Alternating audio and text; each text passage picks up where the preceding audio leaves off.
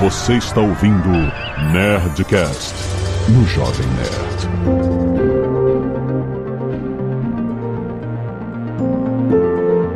Landa, landa, landa, nerds! Aqui é Alexandre Antônio do Jovem Nerd. E realmente, né? Se o conhecimento é uma maldição, então a ignorância é uma benção. Olá pessoal, aqui é o Altair de Souza. Hoje vamos falar por que o destino na verdade não existe e é um grande auto-engano que nos fazemos para viver uma vida que não merece ser vivida. Meu Deus, Altair, eu não sei se eu quero ouvir esse Nerdcast então. Então, próximo Nerdcast? Oi, gente, aqui é a Ana Arantes, psicóloga analista do comportamento, e eu acho que eu vim no Nerdcast errado, porque eu não vim falar desse trem, não. Aqui é o André Souza e eu vou ficar só escutando o que, que é esse tema aí que o Altair vai... Eu não sei, o Altair trouxe um. Sei, ele vai ler borra de café, alguma coisa assim. Desculpa bad vibes, mas, mas tem um motivo importante. Ai, meu Deus, muito bem, nerds! Estamos aqui para mais uma vez falar sobre comportamento e sobre esse tema esquisito, a maldição do conhecimento. Como pode ser? Como pode ser? O que que existe? Qual é o clickbait desse título? Por que que é ruim a gente saber das coisas? Por que que cada porta que você abre no mundo da ciência e da psicologia e comportamento, você tem um milhão de outras portas depois para abrir? Essa pergunta de por que, que a gente sofre é fácil, porque se a gente fosse completamente ignorante, qualquer coisa passaria. Estaríamos super felizes agora. É. E aí o macaquinho aprendeu a falar com outro macaquinho, os macaquinhos ficaram de pé, os macaquinhos saíram andando, construíram pontes, plantaram milho, e agora nós estamos fodidos tomando sertralina. É, é, basicamente a história da evolução é Exato. essa aí. Esse é o coproduto de dominar a natureza, o nosso próprio sofrimento. Ai, quer sofrer? Fica aí, e-mails! Canelada.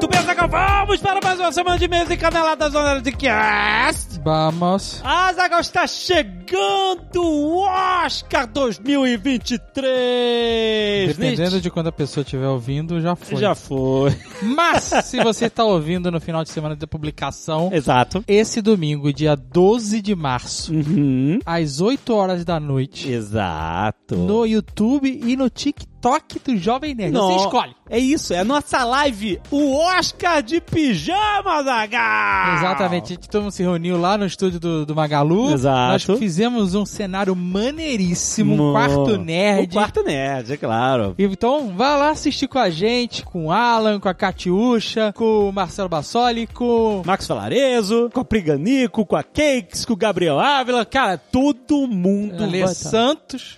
Santos e Andresa Delgado.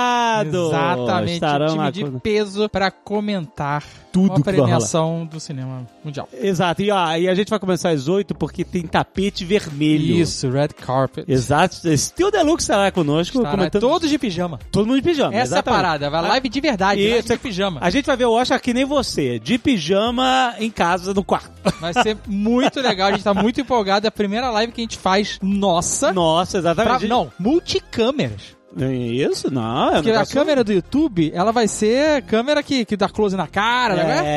É, não. Corta pra direita, corta pra esquerda.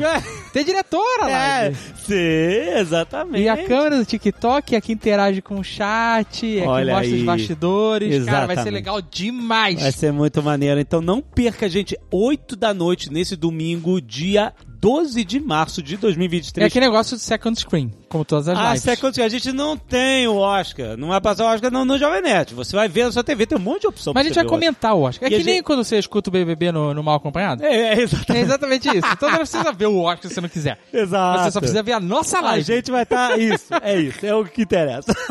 Excelente. A gente se vê lá.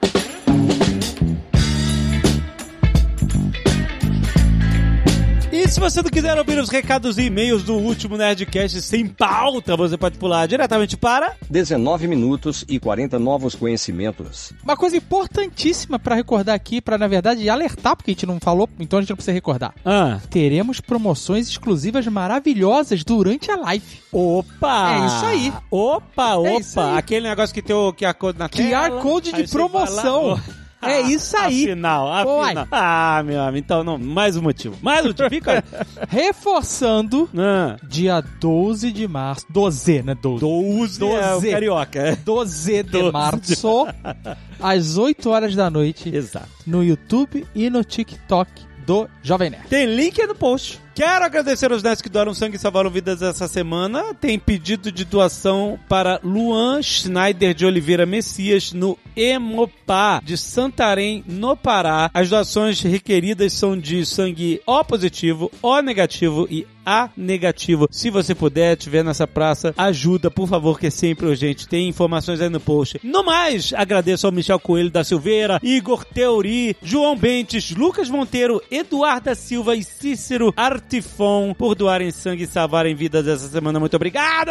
Não deixe de doar e quando doar, registra e manda pra gente aqui pra gente agradecer. Isso. Sempre que você doa sangue, você manda uma selfie para nerdcast.jovemnerd.com.br pra gente agradecer aqui. E aproveite, se você tiver algum e-mail sobre o último Nerdcast, você manda pro mesmo lugar também. Pode mandar um Pix também. Tem?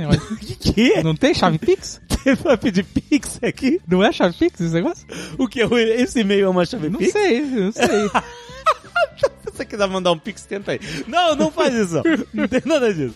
Bruno Bonin, 35 anos, engenheiro agrônomo, mestre e atualmente finalizando o doutorado na Universidade Federal do Paraná, avaliando diferentes cultivares de uvas viníferas, bem como os vinhos produzidos na região de Curitiba. Ó, O que que o, o, o que ele viu lá, a vinícola da, da do Santa Felicidade? eu não sei, não. Lá, ué, tem vinho em Curitiba. Tem, tem uma galera. Tem vinho? Não, não tem? Tem? Eu não sei, bom, ele falou Tem na aquela região, vinícola ali. vírgula, ele é de Curitiba, Paraná. Não sei se ele tá Ah. analisando os vinhos de Ah, Curitiba. entendi, tá bom. É Mas ele é de Curitiba. Ah. Olá, pessoal do Jovem Nerd. Comecei a escutar o Nerdcast em 2014. Opa! por recomendação do meu irmão. Enquanto trabalhava no meu estágio para me informar, escutava o Jovem Nerd durante as longas jornadas no campo. Olha aí. Hum. Quando passava o dia todo manejando, podando, colhendo uvas e fazendo os serviços de um bom estagiário explorado. Olha aí as vinícolas de Aí. Curitiba aí. O trabalho no campo, vim Campo Largo que tem em Curitiba. O trabalho no campo me permitia ficar escutando rádio ou, no caso, uns podcasts. Olha aí. Sempre dei boas risadas com essa trupe de nerds maravilhosos, desde a primeira vez que escutei. Ah, que legal. Valeu, cara. Durante os quatro meses de estágio, maratonei o Jovem Nerd desde o episódio 1 e segui escutando. É Nerdcast, não sei se sabe. Há- Hábito que me acompanha até hoje. Agora vamos aos questionamentos que começam no início do último episódio. Uhum. A palavra parreira é uma herança da língua dos povos germânicos, os godos, no qual parrans significa cercado. Ah. Como os cultivos das videiras se dava em cercas pelo seu hábito trepador, É, ela vai, né, se enroscando, né? a planta foi chamada de parreira. Hum. Na botânica, os caules da videira se chamam sarmentos, mas na Roma antiga, em latim, eram conhecidos por vites. O conjunto de ramos, vites e uma cerca recebia o nome de parra. Daí temos a parreira e videira. Olha aí. A videira é uma planta pertencente à família Victaceae, a qual engloba centenas de espécies. Certo. E as espécies mais conhecidas são as Vitis labrusca, uvas americanas, da onde vem o famoso vinho de garrafão, e Europeias Vitis vinifera, de onde vem os vinhos finos que o Didi não gosta. A arte de produzir vinhos na história do homem é milenar, onde existem relatos de que no Egito Antigo já existiam profissionais especializados em cultivar a uva e produzir o vinho, que certamente eram fornecidos ao alto clero e camadas superiores dessas sociedades. Certo. Na Europa, desde a Grécia, Roma Antiga e tempos medievais, o vinho acompanhou a evolução do homem. Alguns autores acreditam que em certas épocas beber vinho era muito mais seguro que beber água Já falamos disso. devido à inexistência de saneamento Aham. e devido ao processo de fermentação eliminar os micro-organismos nocivos e propiciar a produção do álcool. O Brasil ainda é um jovem na viticultura, pois nossa história estava começando quando já se produziam vinhos na Europa há alguns milhares de anos. Nossa história, entre aspas, colonizadora, né? É isso. O hábito de consumo de vinhos em países como França, Itália e até mesmo nos hermanos Chile e Argentina é alto, superando em média os 30 litros habitante ano. Caraca! É muito É, vinho. são quase 60 garrafas, né? Porque uma garrafa tem. Por habitante? É a média muito alta, cara. É, porque uma garrafa tem o quê? 750, não tem um litro. Aham. 30 litros, tu mata umas 45 garrafas por ano. Exato. Ou seja, pra cada argentino que não bebe vinho, o outro tem que beber no- 90 litros. É, não, mas se todo mundo beber vinho, é uma garrafa por mês. Caraca, malandro. Flat. É muito vinho, então. No Brasil, o consumo de vinho aumentou bastante, principalmente nos anos de pandemia. Ah, meu amigo. pós-pandemia. Mas estamos em 2,84 litros por habitante ano. É, mulher... Ou, não sei, ou seja, não chega a 3 litros. Não é Não- duas garrafas. Não chega a dois garrafas, aí? Então temos muito o que beber para alcançá-los. Mas o Tucano tá fazendo a diferença aí nessa média. tá, tá mexendo nesse ponteiro aí. Pedro Ribeiro, 32 anos, cozinheiro, São Paulo. SP.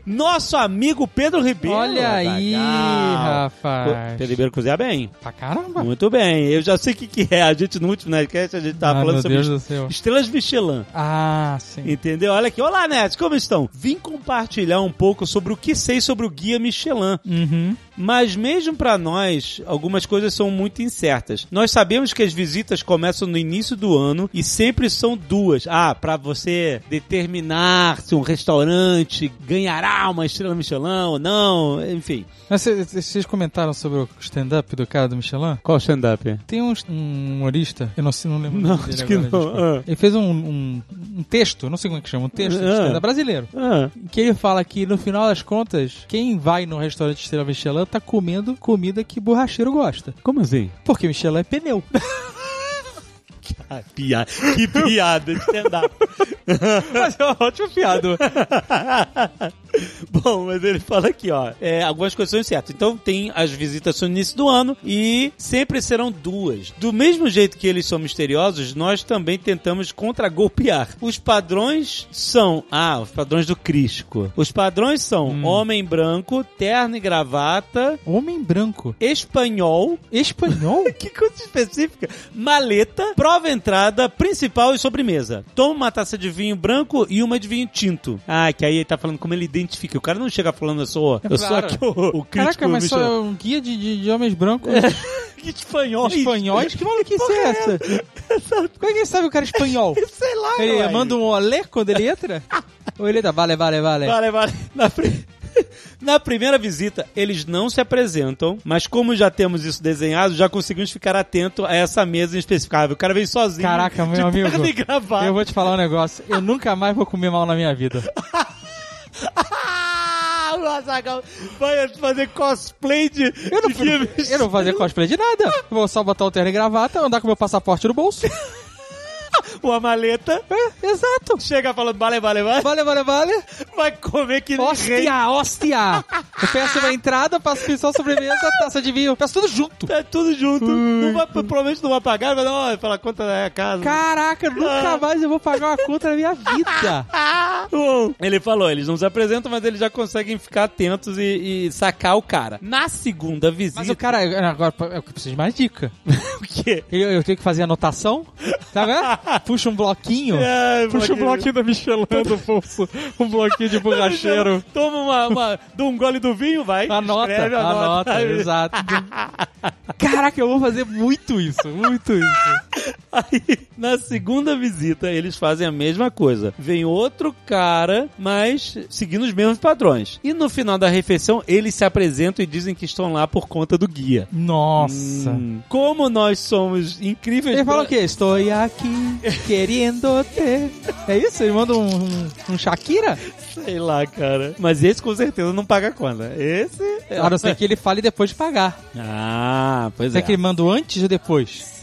Essa é a malandragem. Se o cara manda antes, é, É, excelente. é, É excelente. Porque, sei lá, no começo do ano eu dou um mês pra passar a primeira rodada. Aí você Eu vai- vou na outra, na segunda na rodada. segunda rodada, Sabe qual é? As minhas férias, a partir de agora, vão ser assim.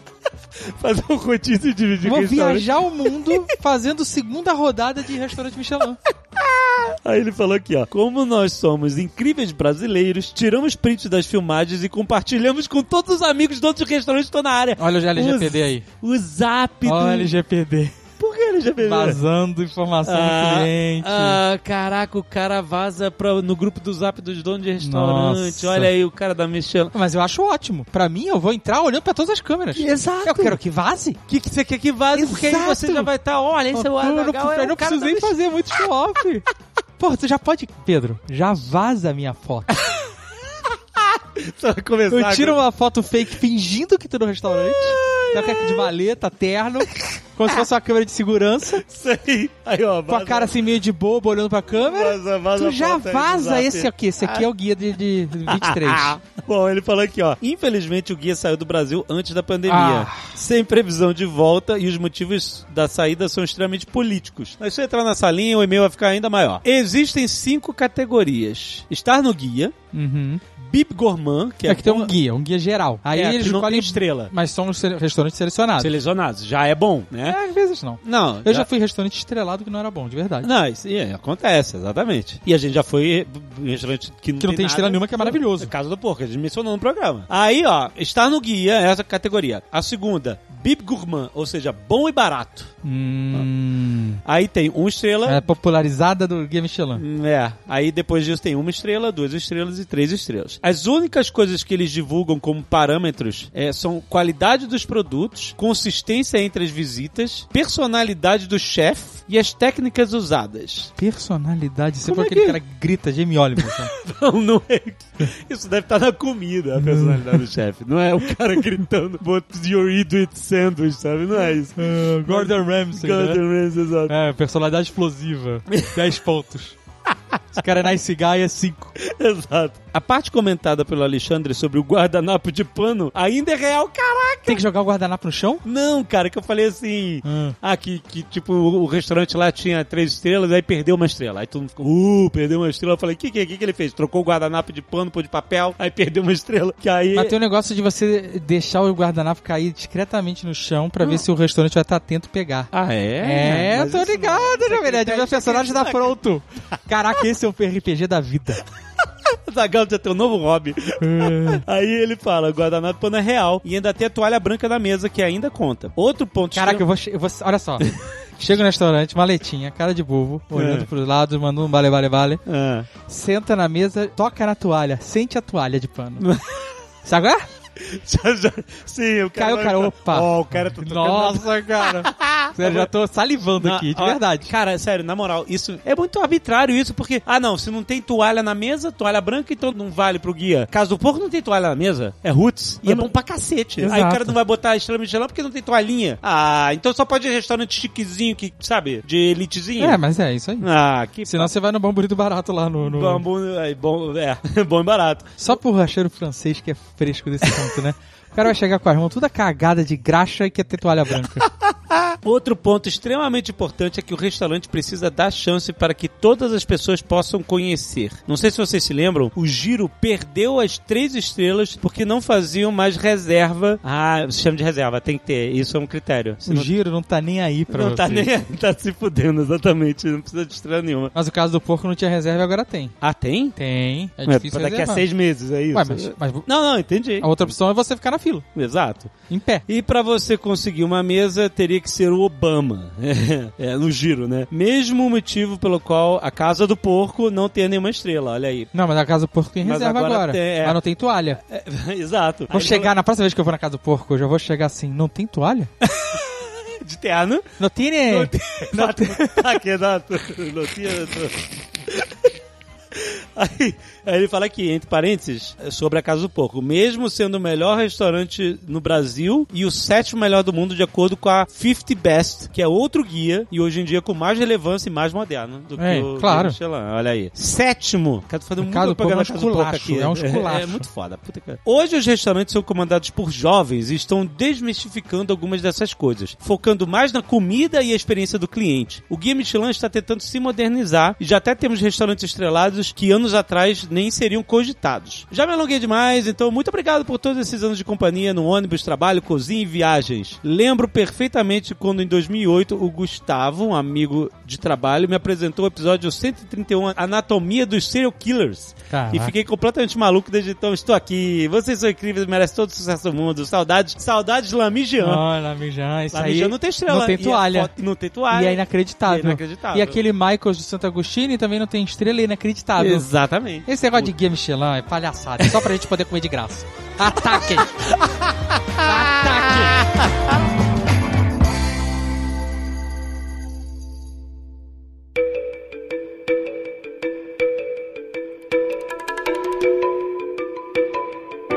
Olha, eu quero começar dizendo que esse Nerdcast foi deflagrado, a ideia de fazer esse Nerdcast, por um TikTok. Foi por sua culpa, na verdade, né, Alexandre? Eu vi, eu, eu sigo os TikTok ciência. E aí eu vi um TikTok e eu quero começar, pra explicar esse tema, eu quero começar perguntando se vocês entendem, se vocês vão conseguir adivinhar que música é essa. Eu vou bater palmas no ritmo de uma música famosa. Quero saber, vocês não vão, vocês que estão aqui, vocês sabem. Vocês ouvintes, ouvintes, quero saber se você vai adivinhar que música é. Vamos lá. Um, dois, três e...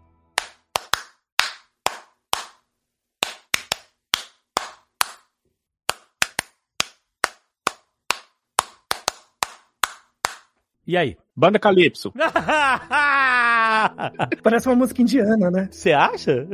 Cara, é muito engraçado. É muito engraçado. Não tem, não tem resposta certa e errada, não. Isso não é um teste de inteligência, de que você é malandrão, que você é, é acima da média. Não, não é um teste. Na verdade, foi usado em uma pesquisa e o vídeo do TikTok explicava essa história. É assim, pra nós, vamos falar o que é. A música. Olha aí, Léo.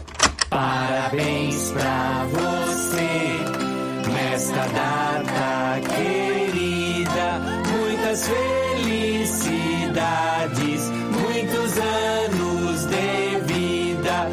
Beleza, show. Vamos dizer agora que você já sabe, caso você não tenha adivinhado, escuta de novo.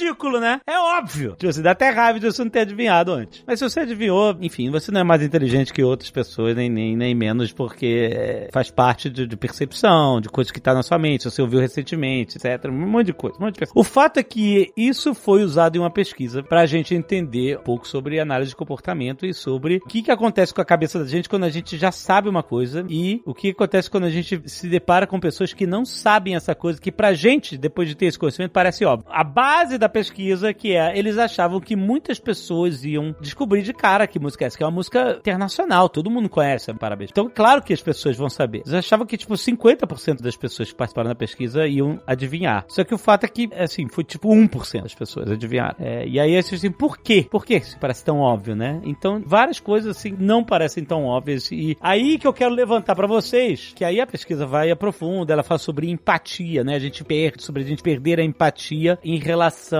quando você sabe uma coisa, é, você tem a, a maldição do conhecimento, ou seja, você sabe aquilo e aquilo tudo parece muito óbvio pra você. E pra outras pessoas que não têm aquele conhecimento, que não chegaram, não, não passaram por aquele caminho que você fez até chegar nesse conhecimento e estão em outra, em outro patamar, tipo assim, completamente alheios àquela toda aquela informação que você já tem, você pode facilmente perder a empatia por essa pessoa. Tipo assim, como você não sabe? Não é óbvio. E aí, enfim, esse estudo ia se aprofundando sobre essa questão que hoje é muito perene, sobre coisas que a gente hoje sabe, sobre comportamentos sociais, sobre o entendimento do que é absurdo ou não, enfim, todas as questões que estão sendo discutidas e pautadas na sociedade e tal. Para algumas pessoas pode ser uma parada muito óbvia, para outras pessoas pode não ser tão óbvio. E aí a gente fica com raiva das pessoas que, que não estão naquele lugar ainda, às vezes. Mas elas não quer dizer que elas não possam chegar lá, entendeu? E às vezes isso é só uma forma de como ensinar. E isso vai muito pra sala de aula. Achei muito interessante porque, caramba, a perspectiva de, um- de professores sobre isso, né? Que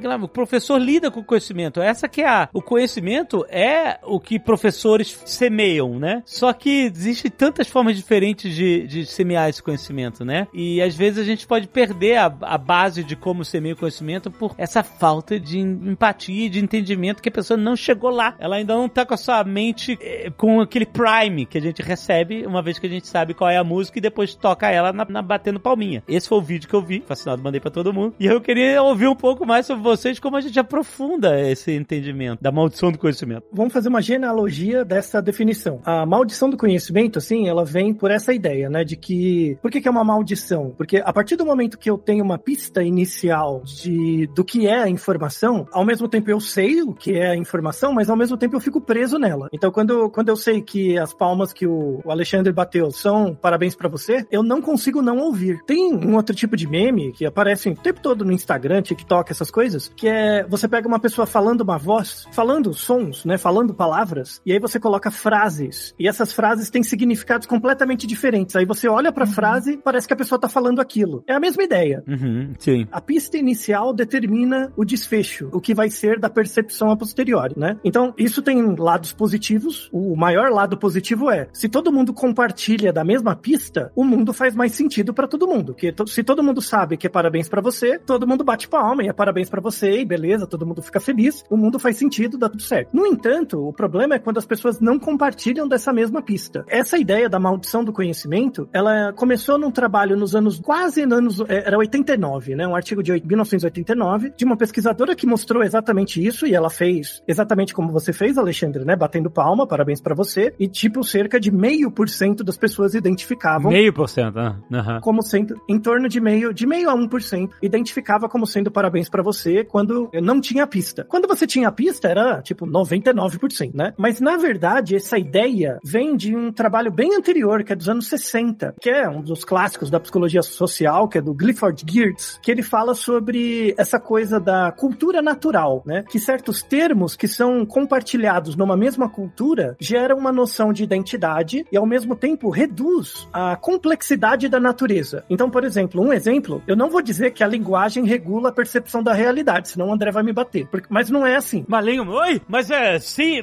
não é- a resposta não é sim? A linguagem regula a percepção da realidade? Não seja por isso, digo eu. A linguagem regula a percepção da realidade. Não, então, ela regula, mas Quem não achar determina. diferente tá errado.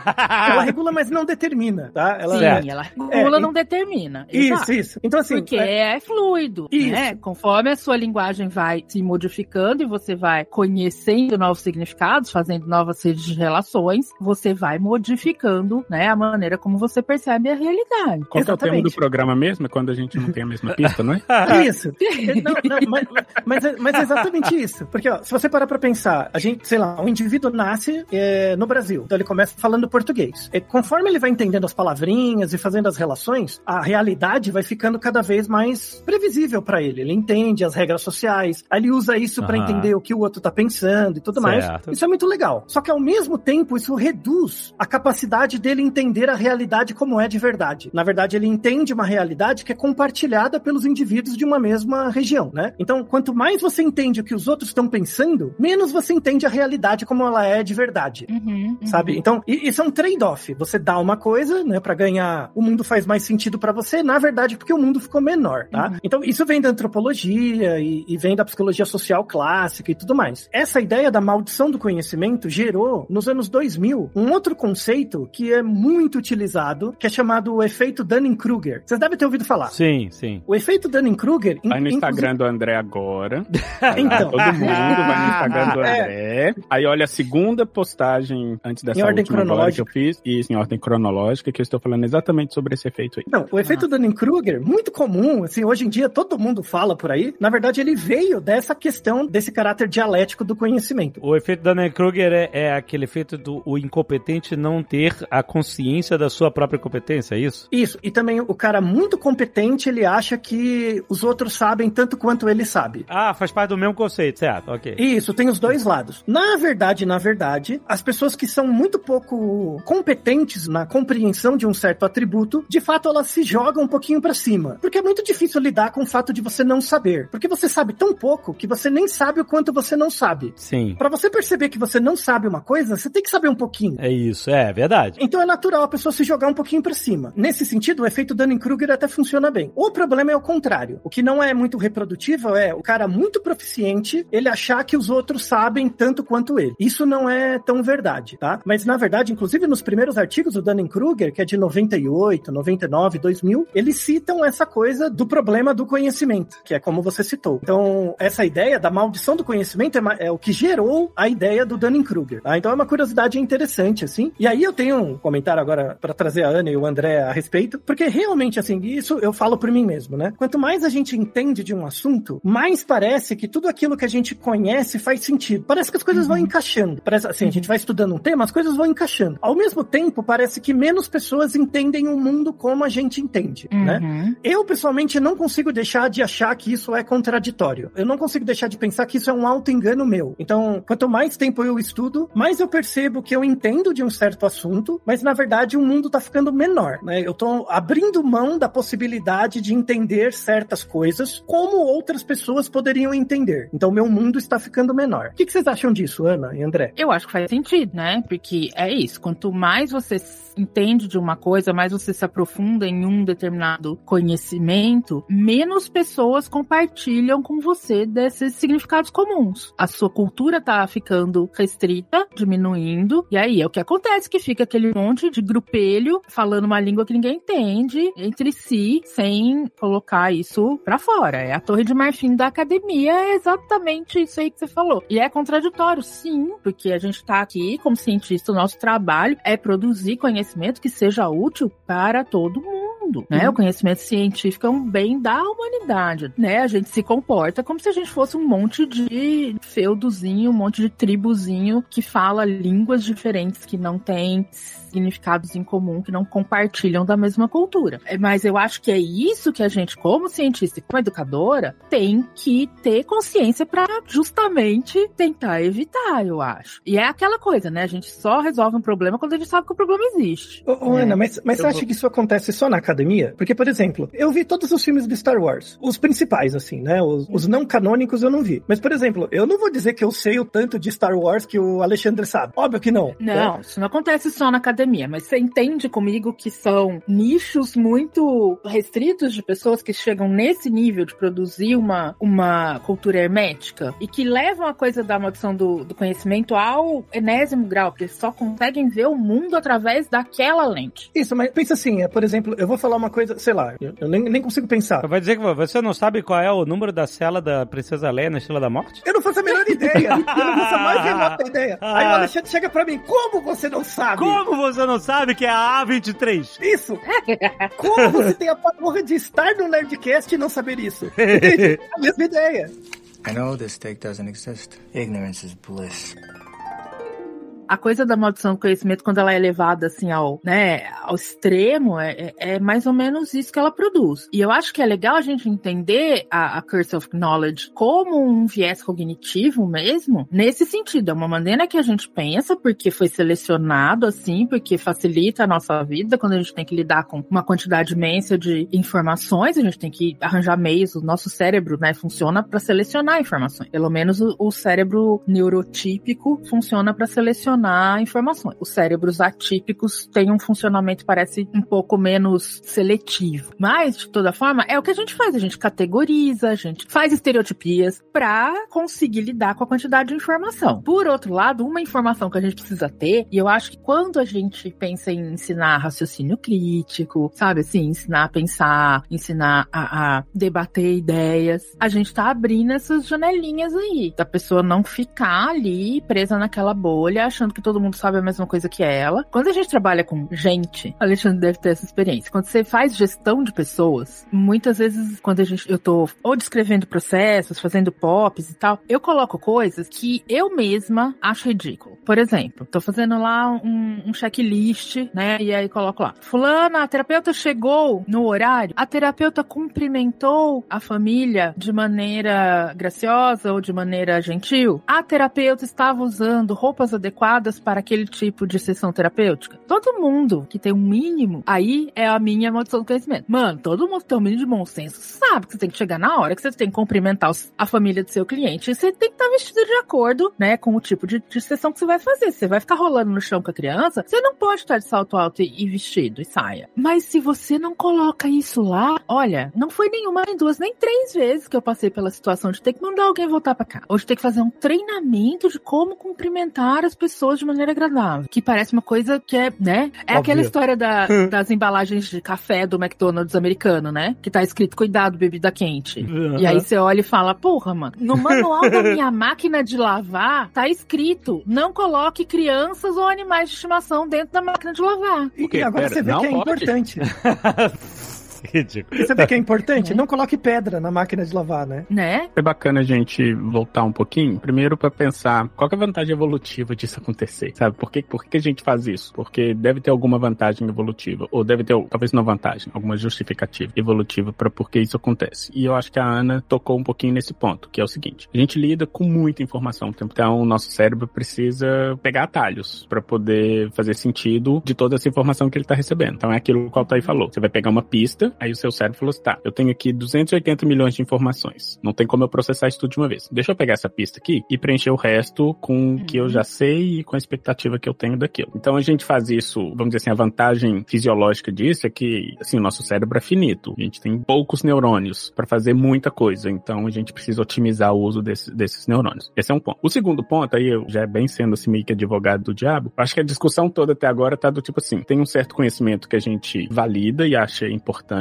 e a gente tá analisando como que as outras pessoas não chegaram lá ainda nesse conhecimento e como que a gente lida com o fato de a gente saber aquilo e as outras pessoas não saberem. Mas vamos pensar agora em conhecimento como lugar em que uma pessoa está. Não vamos agora fazer, fazer julgamento de valor do conhecimento. Então, assim, uma pessoa que não sabe o que é efeito placebo, por exemplo, se você vira pra ela e fala assim, ah, porque isso aqui foi o efeito placebo. O lugar de conhecimento dela é de que ela nunca viu aquilo, então a interpretação que ela vai ter vai ser de acordo com o conhecimento, com o lugar onde ela está naquele momento. O nosso papel como educador, inclusive a, a base da didática é exatamente isso. O nosso papel como educador é ir lá nessa pessoa, ir lá no lugar onde ela está, entender aquele contexto e se a gente quer levar ela para o lugar onde a gente está, a gente caminha com ela até lá. E não, porque o que a gente faz o tempo todo, e o, o efeito dessa maldição é exatamente isso. A gente está no nosso lugar de conhecimento. Quer trazer pra cá. Vem pra cá. Isso, aí, só que a gente quer trazer, só que a gente só chama. Ou, vem pra cá. Vem pra Se cá. vira, se vira. Exatamente. Se vira pra chegar aqui. Se vira pra chegar aqui, exatamente, onde eu tô. Você vira pra chegar aqui. Não É. pode ser assim. A gente tem que ir. Aí é o nosso papel. Porque aí são as duas coisas. Da mesma forma que a gente quer que aquela pessoa venha pro nosso lugar, a gente também às vezes tem que ir pro lugar da pessoa. É, é isso aí. Uhum. Pra poder trazer a pessoa pra onde a gente quer que ele Uhum. seja. Por isso que eu costumo falar que educação, educação no sentido de letramento, não educação de falta de educação. A educação, o letramento, ensinar as coisas não é você estar num lugar e chamar as pessoas, mas é uma caminhada, é você saber de onde que a pessoa tá saindo e vai caminhando com ela até onde você Uhum. espera que ela chegue, ou às vezes no meio do caminho você fala assim: olha que engraçado, tem um caminho diferente. Aí você mesmo vai para um conhecimento completamente diferente. O meu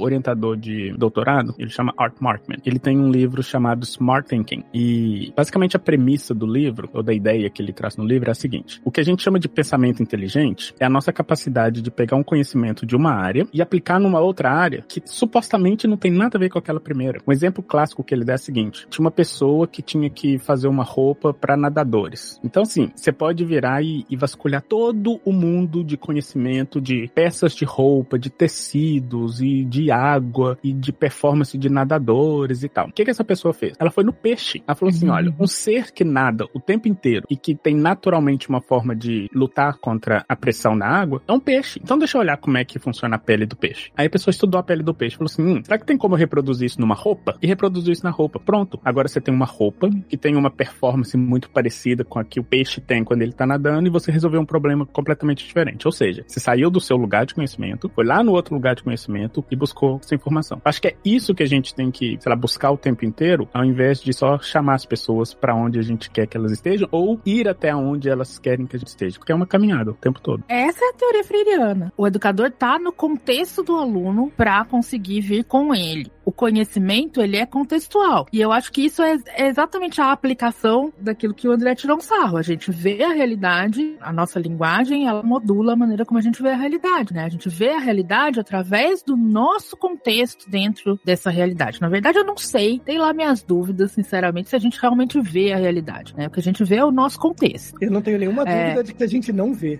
É, a gente tá ali imerso nisso, nisso aí. Eu né? concordo o nosso totalmente contexto com os é linguistas. cultural, é cultural, é linguístico. Acho que o Alexandre me mandou um vídeo desses esse dia. Um exemplo muito claro disso é aquela parada, né, de que, por exemplo, na Grécia Antiga não existia cor azul. E tem várias culturas que não existe a cor azul. É, não, não tem a descrição. Não é que não existe, é que não existe a descrição da cor azul como azul. É isso. Não tem a né? palavra azul que categoriza uma determinada eh, quantidade de estímulos É. do mundo. Eles falam que o mar é negro, que o céu é. o- É vermelho, né? E a questão Não é toda... que eles não enxergam a mesma coisa. Isso, isso que eu ia Mas falar. como eles não têm a palavra, né? Eles não separam aquilo como uma coisa diferente. É, E né? quando a gente fala da realidade, é porque assim, também pra contextualizar quem tá ouvindo, existe uma realidade objetiva. Existe, ela existe. Nenhum de nós é capaz de perceber ela inteiramente, mas ela existe.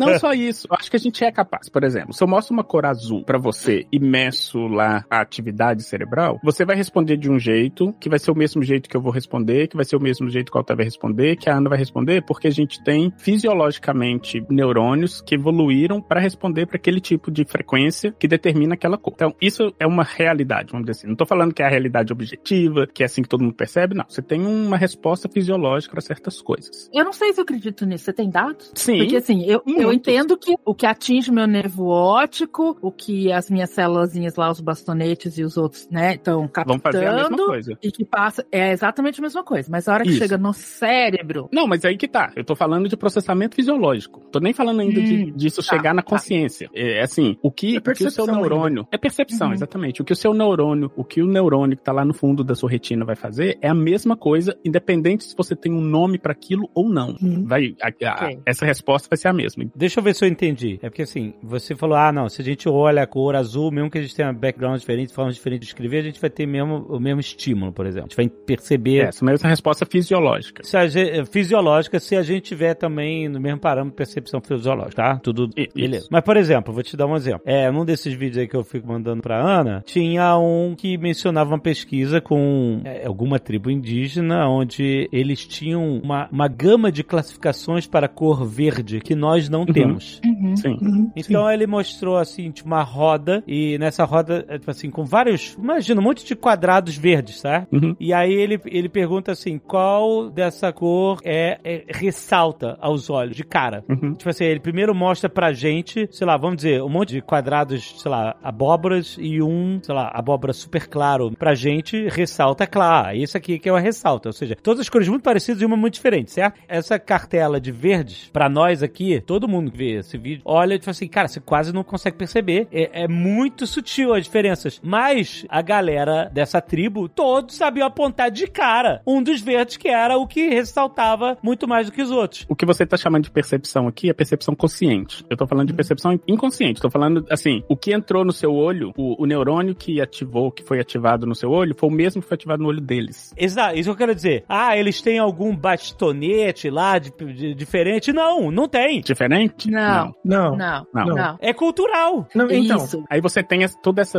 eu tô chamando de realidade física, não vou nem usar a realidade objetiva pra não deixar ninguém nervoso. Você tem essa realidade física que fisiologicamente a gente percebe de alguma forma. Quando isso chega no consciente, aí a gente começa a fazer isso que o Altair falou, que é regular esse tipo de coisa com base no conhecimento, com base na nossa linguagem. Por exemplo, eu vou dar um exemplo bem prático. O que que tem de semelhante entre você vê um, alguém rasgando uma folha de papel e você vê alguém quebrando um prato? O que que tem de semelhante nessas duas coisas? Não, mas, sei lá, tá destruindo algo. tá destruindo algo. Ou seja, você tá, você pega algo que é inteiro e separa em duas coisas. Isso. A gente poderia usar o mesmo verbo pra isso. Eu poderia falar assim, ele tá quebrando o papel, ele está quebrando o prato. Não, boa, é, boa, Na boa, nossa língua não. na nossa língua não. boa. Existe uma língua em que a descrição dessa separação física de um objeto inteiro é o mesmo verbo para papel e para prato. Certo. Então as pessoas nessa cultura vão perceber esses dois eventos muito, de uma forma muito mais semelhante do que a gente que usa uma linguagem diferente. que quebrou o prato, rasgou o papel. Isso. É, tem uma amiga Daninha, muito grande amiga minha, chamada Débora Souza, professora da Ah. UFSCar, que o estudo dela fez exatamente isso. Ela fez um estudo Foi. fantástico, mostrando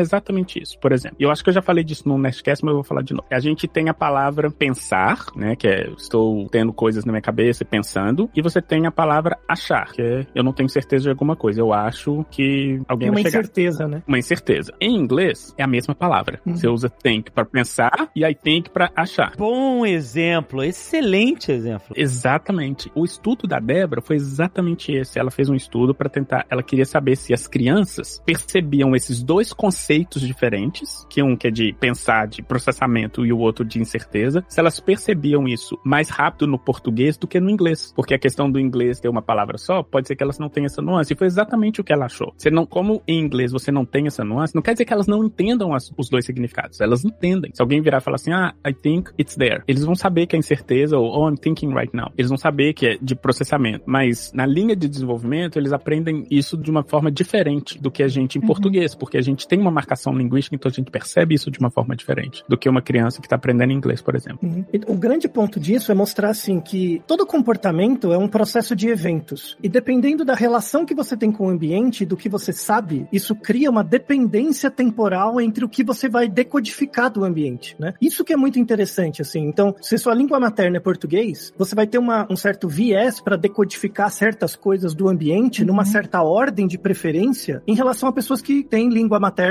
como outra língua, né? Isso é muito interessante. E exatamente essa é a maldição. A partir do momento que você tem um letramento numa certa língua, isso facilita, possibilita sua sobrevivência, mas ao mesmo tempo te prende num certo, numa certa cadeia de significados, que vai ser muito difícil de você escapar, a menos que você conheça outras línguas ou tenha contato com outras realidades. Deixa eu dar um exemplo bem pragmático disso. Todo mundo que estuda Uhum. uma língua estrangeira, principalmente vou dar um exemplo de inglês, que eu acho que é uma língua que as pessoas estudam com maior frequência. Por que, que é muito difícil aprender a merda das preposições? Você nunca sabe quando que você usa in, on. Uhum. Por que, eu eu que é vou morrer sem saber. Eu vou morrer E sem por que é difícil? Porque você tem uma realidade. Por exemplo, você pega uma maçã e coloca ela. Não tem como descrever isso sem usar linguagem, mas enfim. Você pega uma maçã e coloca ela em cima da mesa. E você pega uma maçã e coloca ela dentro da geladeira. E você pega uma maçã e coloca ela do lado de um copo, por exemplo. Você tem essas realidades físicas. A forma como as línguas cortam essa realidade é diferente. Então, por exemplo, a mesma preposição que eu uso para mesa e geladeira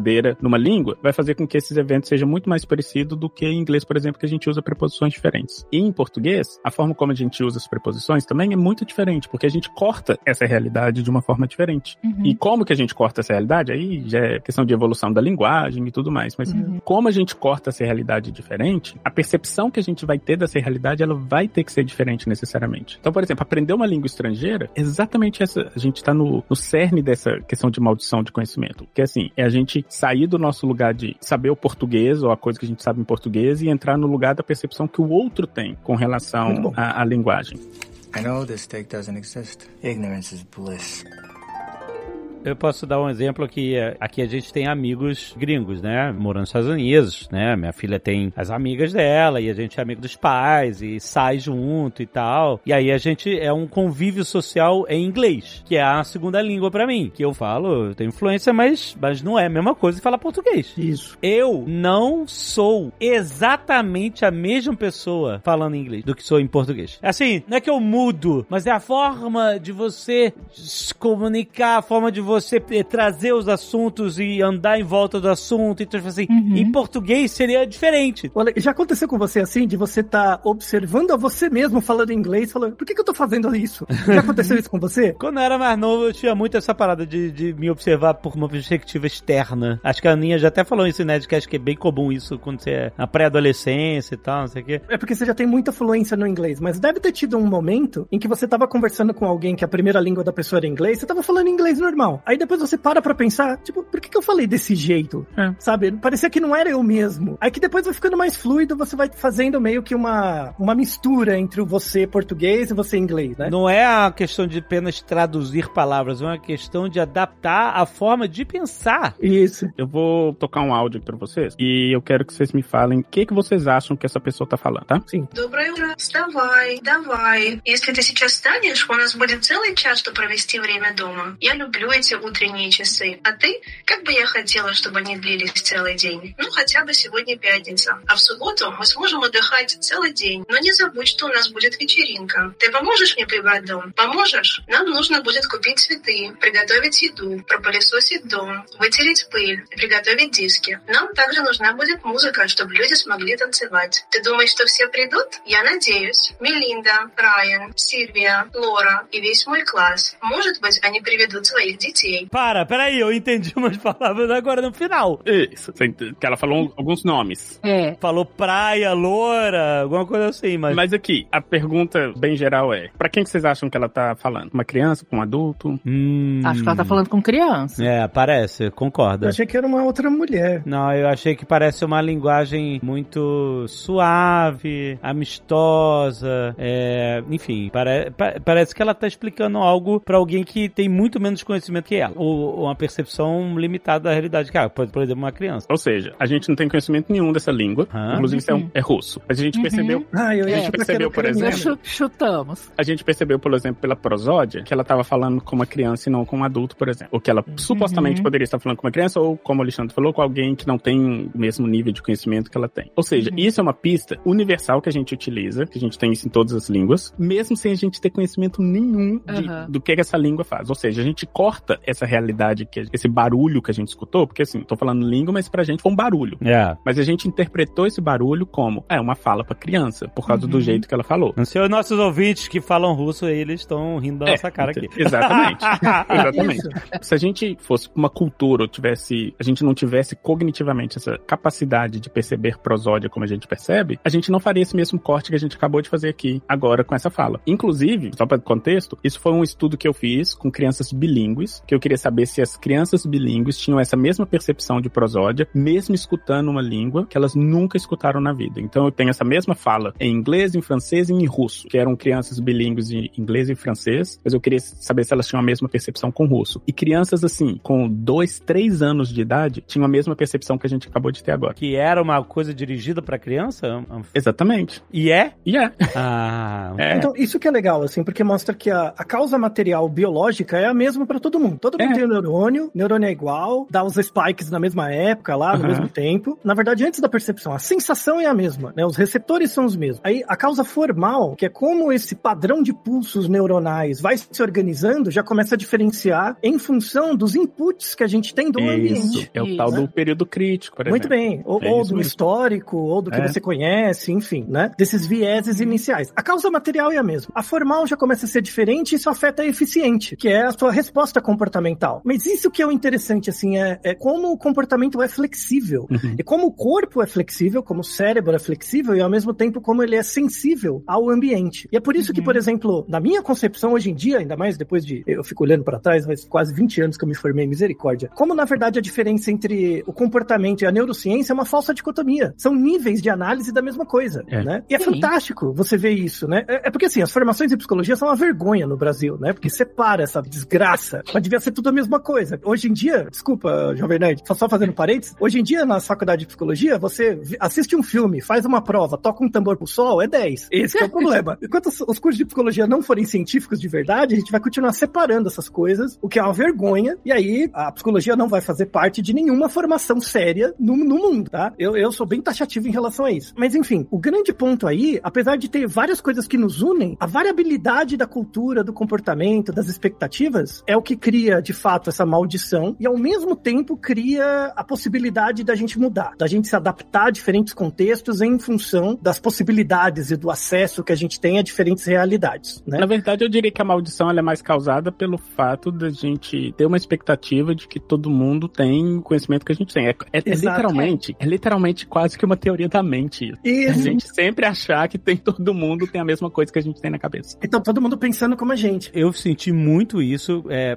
tinha uma época na minha vida que eu acreditava em um monte de coisa que hoje eu não acredito mais. Tá? Ainda bem. Quando eu comecei a mudar e a ficar mais cético, e etc., entender, o, é, enfim, o, o processo de como se adquire conhecimento é, pelo método científico e comecei a aplicar isso em geral na minha percepção de mundo, etc., eu vou te falar, a minha percepção era que todo mundo ao meu redor estava tendo essa mesma mudança de percepção que eu, é justamente o que você acabou de escrever. E aí quando você, você vê que não, que tem gente falando de economia e astrologia juntos hoje, hoje, 2023, Uhum. você fica assim, como? Como? Como? E, e aí eu fico desesperado, porque. Mas é que eu tô num lugar. Essa é a maldição. Eu tô num lugar que as outras pessoas não fizeram esse caminho que eu fiz. E sabe o que que é irônico? Que a gente É. estuda esse negócio que a gente chama de teoria da mente. Só pra explicar rapidinho. O que que é esse negócio que a gente chama de teoria da mente em psicologia? É a ideia de que o estado mental de alguém pode ser diferente do seu. Como que a gente testa isso em criança? Gente tem uma caixinha, tem duas pessoas na sala com uma criança. Aí a gente coloca, tem uma caixinha lá na frente da criança e essas duas pessoas. Aí uma dessas pessoas sai da sala. Aí quando essa pessoa sai, a pessoa que fica com a criança na sala fala o seguinte: vamos colocar um biscoito aqui nessa caixinha? Aí põe o biscoito na caixinha e fecha. Aí você vai e pergunta pra criança assim: quando o fulano voltar aqui pra sala, onde você acha que ele vai achar que tá o biscoito? A criança vai falar assim: vai na caixinha. E por que, que a criança fala isso? Porque na cabeça da criança, a criança sabe que o biscoito tá na caixinha. E como ela ainda não tem isso que a gente chama de teoria da mente, de que outras pessoas podem ter um estado mental diferente, ela pensa. O que eu sei, todo mundo sabe. Exatamente. Aí a gente fala que. É tipo quando a criança tá falando no telefone, sem vídeo, e fala assim, olha isso aqui. Isso. Ela tá vendo o negócio e a pessoa que tá do... O mundo inteiro tá vendo. O mundo inteiro tá vendo que eu tô vendo. Isso. Só que o irônico é, aí a gente fala que quando a criança desenvolve a teoria da mente, aí ela fica mais esperta, ela pode até mentir, blá blá blá blá blá, blá. E o que a gente tá falando é que a gente vive nesse eterno sem teoria da mente o resto da vida. E de achar que todo mundo sabe a mesma coisa que a gente sabe o tempo inteiro. Exatamente. Aí você passa no vestibular, na faculdade, você entra no curso superior, o professor, como você não sabe isso, seu doente, seu burro? Né? Aí você vê que faltou desenvolvimento cognitivo até pro docente de universidade federal, não é verdade? Isso é um exercício constante. Pra mim, a maldição é aquela coisa de você não poder desver Desver você isso. viu. É. né? Então, uma vez que, né, aquele conjunto ali de conhecimentos, que- quando a gente fala conhecimento, gente, a gente tá falando de linguagem. Então, aquele conjunto ali de e, e- e o que a gente, a maioria dos conhecimentos que a gente pensa quando eu falo o que, que é conhecimento, vocês vão me falar, ah, é saber a fórmula de Bhaskara, a teoria da relatividade. Então, você percebe que você pode generalizar mais ou menos, categorizar isso tudo como regra. São regras que dizem como o mundo funciona e que de alguma forma te ajudam a prever como as coisas vão funcionar dada Isso. determinada configuração. Uhum. Ok. Uma vez que você aprendeu isso, que esta regra, você aprendeu a seguir esta regra, Acabou. deixar de seguir, porra, É o vai inferno. ser muito difícil, né? Então, assim, e aí o que a gente tem hoje nas teorias mais modernas e principalmente nas implicações dessas teorias para psicoterapia é a gente tá começando a olhar para o sofrimento mental e para o que se chama de adoecimento mental como fruto disso. Então, Uhum. assim, quando a gente fala a maldição do conhecimento, que a gente pode fazer um guarda-chuvão e botar aí no- na maldição da linguagem, é que uma vez que a gente começou a seguir uma regra e ela produziu alguma consequência pra gente, e você aprendeu a seguir aquela regra,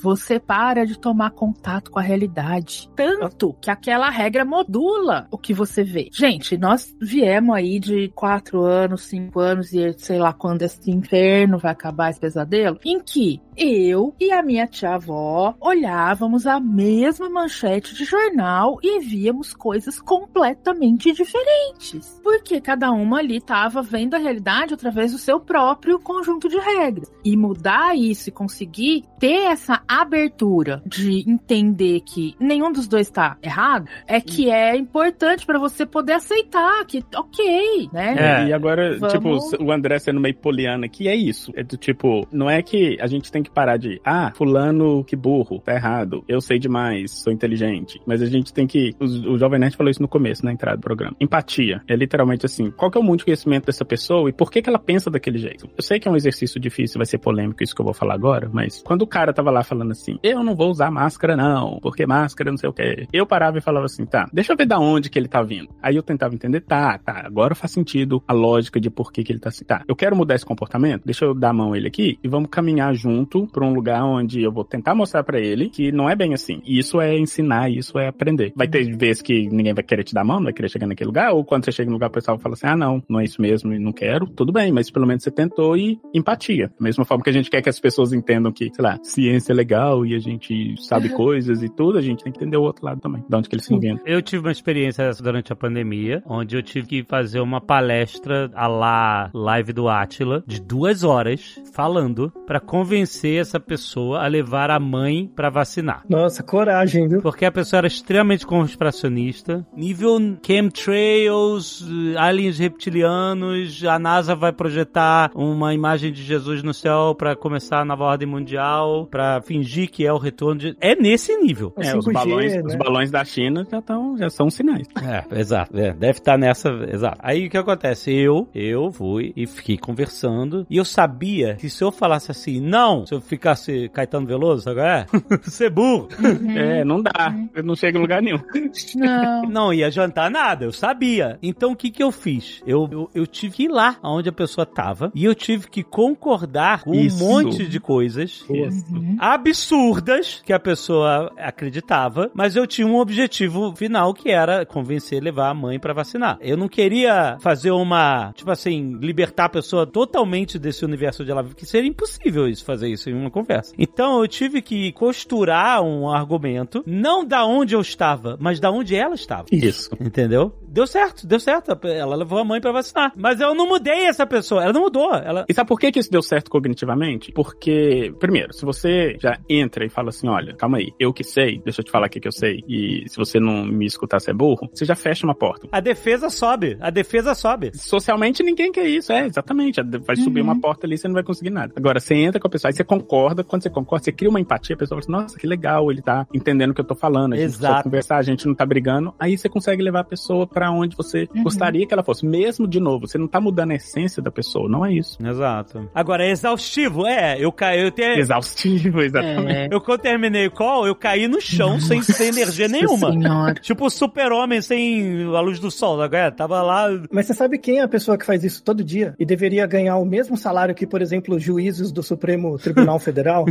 São as professoras do Jardim de Infância. Elas fazem isso todo santo dia. Olha aí, é verdade. É que a questão é que, assim, isso é socialmente aceito. Tipo, as pessoas em geral não imaginam, tipo, professora de jardim de infância, com umas crianças de uns 4, 5 anos, tem umas 30. É- é- eu não sei se o céu existe, mas o inferno existe. Um, do, um das versões do inferno é essa: 30 crianças de 5, 4, 5 anos juntas. A outra versão do inferno é a Caixa Econômica Federal. É bom, isso é uma outra versão, né? Um Ah, outro contrafactual. de pagamento da aposentadoria. Então, ma- mas essa professora do jardim de infância, que suponha que ela fez pedagogia, tem toda uma formação adequada pra isso, ela é uma pessoa que faz todo dia isso que você fez, Ale. Só que qual que é a diferença? Ela sabe que as crianças vão passar dessa fase, porque tem uma questão material de desenvolvimento. Então a criança é muito concreta, tem as lógicas dela, e isso vai mudar. Essas lógicas mágicas que elas têm, isso vai mudar. A grande questão é que quando você fica adulto, você continua com essas lógicas mágicas. E isso povoa a sua cabeça. Num, num passado recente, tudo bem, você podia ter crenças pessoais, mágicas, você podia ter sua pseudociência de estimação, isso não afetava nada. E você vivia bem, ganhava seu dinheiro, tinha sua família, passava os genes pra frente, beleza. Só que hoje em dia e daqui pra frente, como a sociedade vai ficando cada vez mais complexa, isso vai ficando cada vez mais difícil de sustentar. Então esse tipo de, entre aspas, educação para redução do erro, né? Não pra você saber mais, para você, mas sim pra você errar menos, vai ser cada vez mais importante. Então essas professoras do jardim de infância vai servir pra educar os marmanjos de 40, 50 anos, sim, né? Que seja na terapia, que seja no que quer que seja, né? Mas se a professora do jardim de infância for essa que não queria levar a mãe pra tomar vacina? Mas veja que a prevalência disso é bem menor do que entre os Faria Limers, por exemplo, né? Convenhamos. Olha, não sei.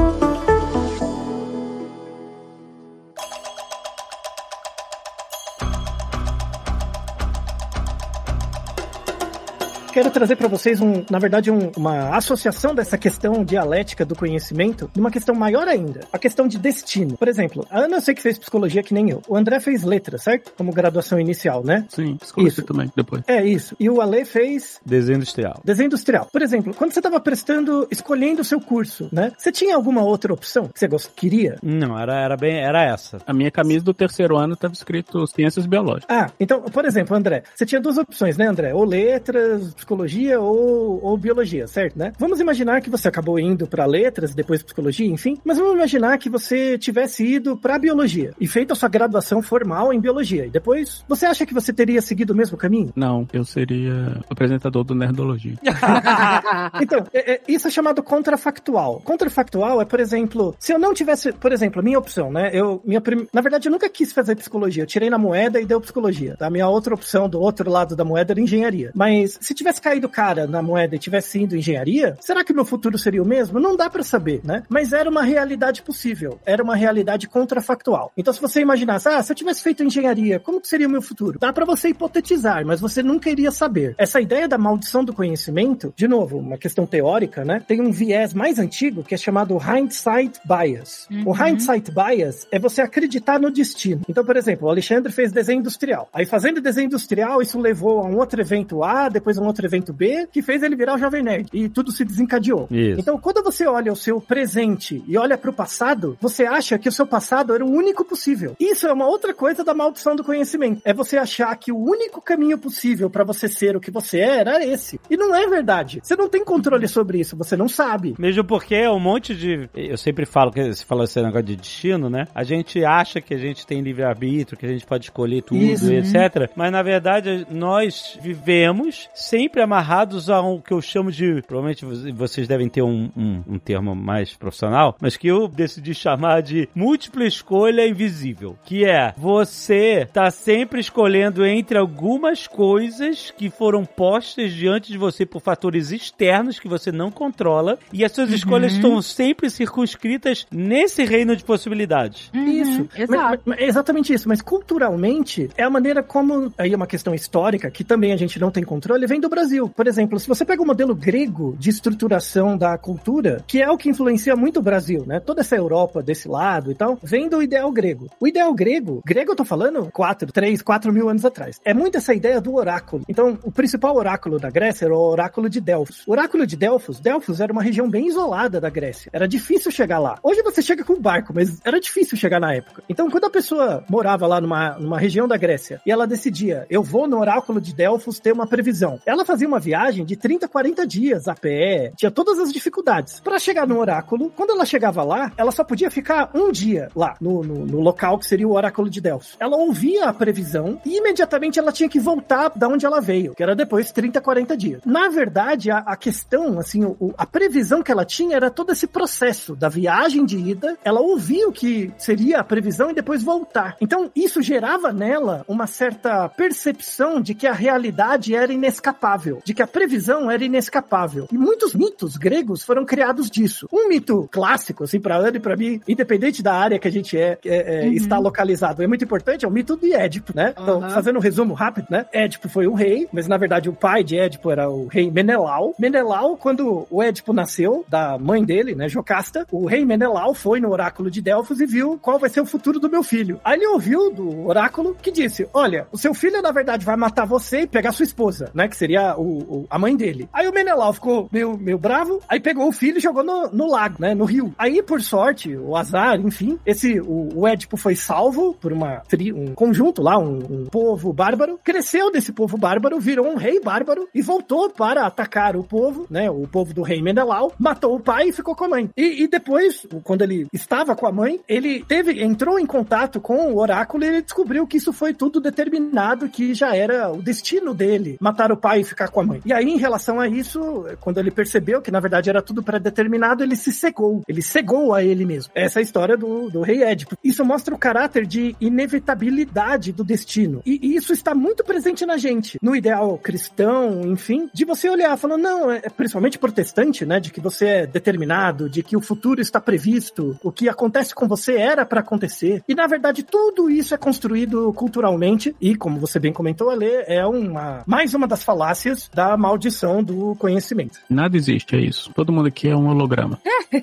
É, eu vou ser mais filosófico. Tudo tem um vir a ser, né? Tudo tem um vir a ser, vários vir a ser diferentes que não é do nosso controle, mas a gente acaba optando ou tendo uma maior probabilidade de ir para uma um contrafactual possível em relação a outro. Por isso que né? eu trabalho no metaverso. Isso é bom e ruim ao mesmo tempo, né? Sabe? Quando você olha pra trás e vê o seu passado, você fica pensando, fala, poxa, será que é a única realidade possível? Se você acreditar que tudo que você teve é por- pelo seu mérito, você vai pensar que você era uma pessoa especial. Não, se eu conseguir tudo o que eu desejo e cheguei nesse ponto, qualquer um consegue. Esse é o problema. Você vai começar a chamar os outros de burro. A partir do momento que você percebe que tem muitas coisas que não foram por sua causa, era só uma contingência que você estava preparado o suficiente pra sorte sorrir pra você, você percebe que boa parte das coisas que você teve foi por sorte. Você simplesmente teve lá. Será que existe uma realidade paralela onde o Jovem Nerd não é você, Alexandre? A gente não sabe. Eu acho que isso tem super a ver, assim, com, por exemplo, o conceito de privilégio, culpabilização. Eu acho que não só fazer isso com a gente, né? Olhar pra nossa história e entender, né, em que momentos é, a nossa ação provocou consequências que levaram a determinados lugares, em que momentos a gente não tinha outra opção, ou a gente tinha opções muito limitadas. Mas aplicar isso ao outro também. Eu trabalho com crianças. Na verdade, sim, eu trabalho com as terapeutas que vão trabalhar com as crianças, né? Então, o meu papel é treinar, ensinar, monitorar, supervisionar o que elas estão fazendo com as crianças. E uma das coisas que eu, né, a gente bate muito na cabeça, principalmente sendo behaviorista contextualista, é que quando a gente vai modelar comportamento, quando a gente vai dar consequências, quando a gente vai reforçar ou punir, quando a gente vai dizer isso, muito bem, bom garoto, ou quando a gente vai dizer não, não faça isso de novo que a tia não gosta, a gente tem que ser muito claro e muito objetivo para dar consequência para o comportamento e não para a pessoa. Porque no momento em que você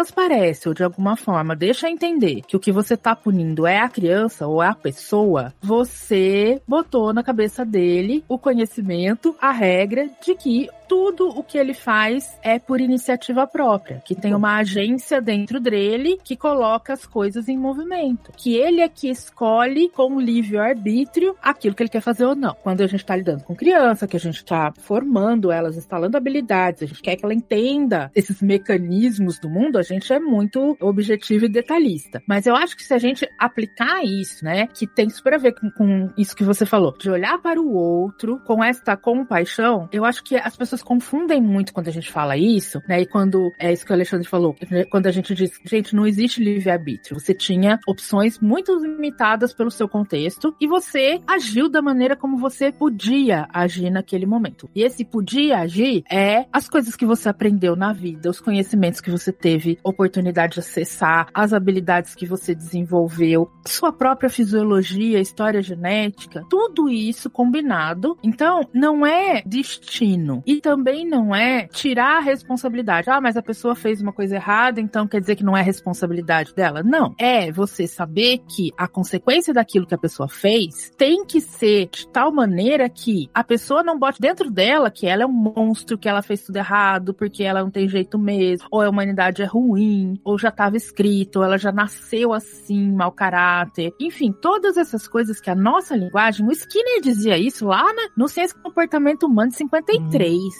que a nossa linguagem é mentalista, ou seja, ela coloca sempre essa agência interna dentro das pessoas. Você é, né? Você nasceu desse jeito, né? Você tem isso dentro de você. Quando na verdade não tem. a maioria das vezes não tem. E que a rigor o comportamento verbal é um comportamento encoberto, né? Então é, tem... quando a gente pensa, a gente pensa através de linguagem, né? Pensar e falar com a gente mesmo. E nem sempre falar com a gente mesmo. Às vezes a gente tá falando com outra pessoa. Isso. Até dar um exemplo assim, porque comportamento de criança a gente vê isso com muita facilidade, assim, porque tá em construção. Mas pensando que o, o público das pessoas que vão ouvir isso em geral é adulto, uhum. quer ver um exemplo que eu fiquei pensando muito quando você falou isso, Ana? Traição, sabe? Imagina um casal que um trai o outro, né? É muito parecido. Por que, que é muito parecido? Porque, por exemplo, se eu traio você, o comportamento de trair esteve em mim, né? Mas a única coisa que você vai ter de mim é o relato verbal. Então tem essa dissociação também, sabe? Entre a intenção do que foi feito e o relato verbal daquilo que foi feito. É muito parecido com a ideia de criança. Então, quando você pega, por exemplo, a, a ideia dessa terapia de aceitação ou contextual e coloca para uhum. fase adulta, ela explica outras situações que são uhum. muito parecidas, que é essa dissociação entre o comportamento encoberto, que você nunca viu, nunca vai, não vai ter acesso, e a explicação do comportamento, que seria o relato verbal. É, é um pouquinho mais complicado que isso, mas eu acho que isso é, tem, tem a ver com a, com a, primeira, é, com a primeira pergunta do Alexandre. Mas então a gente só tem acesso àquela realidade que a gente foi ensinado a ter acesso. Isso. Então a gente só fala daquilo que a gente sabe falar. As coisas para as quais a gente não tem palavra não fazem parte da realidade. Está lá no Wittgenstein, o mundo é tudo aquilo que é o caso. Eu lembrei, é o primeiro Wittgenstein, é. não o segundo, né? O primeiro Wittgenstein. Isso. Ou seja, se você não tem uma palavra para a cor azul, a cor azul não existe. O né? André, se você, você não tem, isso? se você não tem uma dissociação entre ser e estar, tudo é to be, então um estado permanente e impermanente não faz sentido. André, não André sei. dormiu. Não, tô acordado. Mas é porque eu acho que é-. Não, mas é porque eu acho que a questão de relativismo linguístico é, é muito mais. Isso, você concorda com o segundo Complexo. Wittgenstein, né? É muito mais É. complexo do que só, tipo, não existe ou existe. Isso. Mas, mas faz sentido filosófico, isso que a Aninha falou. Mas pragmaticamente. Não é que não existe objetivamente, é que não existe na percepção daquela realidade. Daquela... Isso, Sim, é que você não você- vai ter acesso, isso, Mas né? é porque nessa questão, por exemplo, se a gente for relativizar tudo que, vamos dizer assim, que- ou que não está na linguagem, ou que não existe uma representação linguística na nossa cabeça, não existe, isso pode ser para qualquer coisa mesmo que esteja marcado na linguagem. Por exemplo, sei lá, eu tô lidando agora, meu trabalho presente, eu lido com algumas tecnologias que a gente não tem algumas palavras para ela Uhum. ainda. A gente descreve essa tecnologia de alguma forma. Ela existe, tá lá, mas o Alexandre nunca falou disso antes, então para ele não existe. Então é a mesma coisa. Então Ah, quer dizer sim, que é uma que codificação linguística. gente. Mas você tá indo num nível muito individual. A gente tem que pensar no nível do fenômeno, da Não, mas, cultura. mas a cultura, né? culturalmente, tem um grupo cultural que tá lidando com essa tecnologia e um outro grupo que não. E esse outro grupo que não, pra ele então não existe. Então, assim, tecnicamente é a mesma coisa. Deixa eu trazer um exemplo que eu escuto muito aqui nas maluquices aqui da família. É a velha história, talvez vocês, algumas pessoas já tenham ouvido esse mitozinho de, de conhecimentos gerais que você ouve uma vez, ah, olha só, e aí esquece. Que era o seguinte, quando os europeus chegaram nas Américas, os indígenas não conseguiam ver as caravelas. Elas eram invisíveis pra eles porque eles nunca tinham visto aquilo e aí, enfim, eles não conseguiam entender o que eles estavam vendo. E aí, óbvio que esse papo que eu tipo, vai pro metafísico, né? Ah, então eram invisíveis, se você não entende, você não vê, então tipo assim, não é isso. Mas eu consigo entender da onde vem esse pensamento. Tipo assim, sim, se um indígena que nunca teve contato com nenhuma civilização europeia e não, não sabe, não tem nenhum conceito do que seria uma, uma caravela, um navio a velas, etc., da- daqueles navios de guerra, exploradores gigantescos e tal, é claro que não vai existir nenhum conceito base pra você interpretar aquilo que você tá vendo, mas não é invisível. E talvez por você não conseguir categorizar aquilo, você talvez não perceba. Não é que seja invisível, é que você não tá nem percebendo. Você só sente. Mas você é, sente. porque, mas é porque, assim, a forma como a nossa cognição funciona, é, é aquilo que a Aninha falou bem no começo, o nosso cérebro é uma máquina de categorizar coisas.